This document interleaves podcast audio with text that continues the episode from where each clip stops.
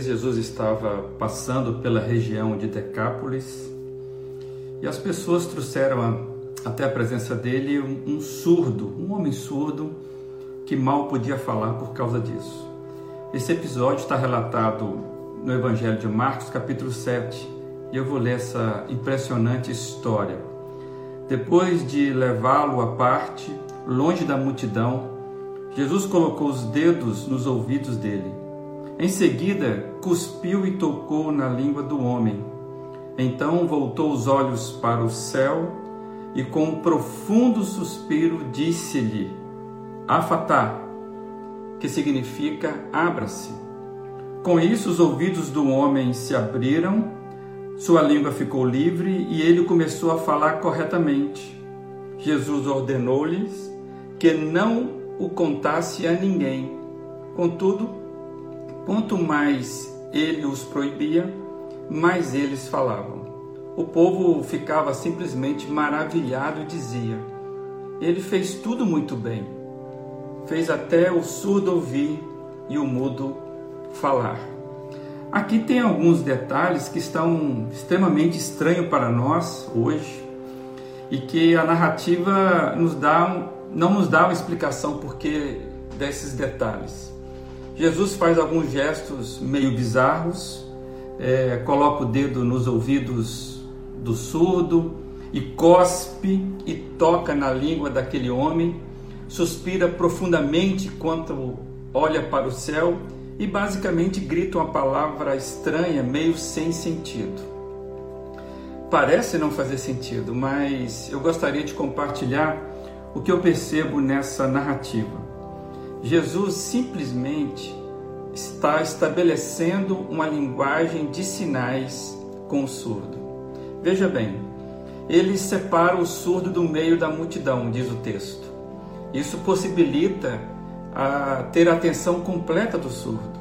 Ele toca nos ouvidos. Isso indica para o surdo o seu conhecimento do problema, do problema que ele tinha. Jesus cospe nas mãos e toca na língua do homem isso demonstra uma ação de intervenção, uma ação de intenção. Jesus está indicando que estava fazendo algo por ele, tocando onde ele tinha a deficiência. Jesus olha para o céu com um profundo suspiro.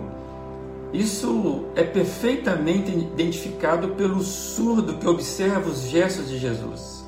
Isso comunicava o quanto Jesus estava suplicando a Deus por ele. Quando lemos, a gente estava percebendo que Jesus estava sentindo a dor daquele homem, gesto refletido no profundo suspiro é, de identificação com a dor daquele homem. Jesus fala com o surdo. É, na verdade, é uma afirmativa, uma ordem que exigia uma resposta. Era um milagre. O milagre então é revelado. E parece ironia do texto, outro detalhe, que ao final Jesus faz um pedido, né? É, Jesus queria que eles e aquele surdo, mudo, curaço, curado não falasse nada a ninguém. Como é que poderia uma pessoa que acabou de ser curada, né, da dificuldade de linguagem, não, não falar? Se observarmos todos os gestos externos, é, que comunicava, era, era gestos que comunicavam àquele homem. Jesus teve o cuidado de transmitir, o cuidado de interagir. Jesus se preocupou em cuidar da dificuldade ou das dificuldades daquele homem. Isso mostra para gente que Jesus nunca trata as pessoas na impessoalidade ou trata as pessoas como objetos. Jesus podia realizar aquele milagre sem nenhum daqueles gestos. Jesus Parece que não queria simplesmente curar aquele homem. Jesus desejava se revelar. Jesus queria conectar com aquele homem, fazer contato. Jesus estava simplesmente comunicando que se importava totalmente com ele. Isso é simplesmente impressionante. É, os gestos de Jesus sempre foram perfeitos, sempre foram completos. Completo em quê? Perfeito em quê? Em seu amor, em sua atenção. E isso, isso nos atinge a todos separadamente. Jesus toca onde nós precisamos de cura. Jesus sabe que o que nós precisamos e ele sinaliza isso.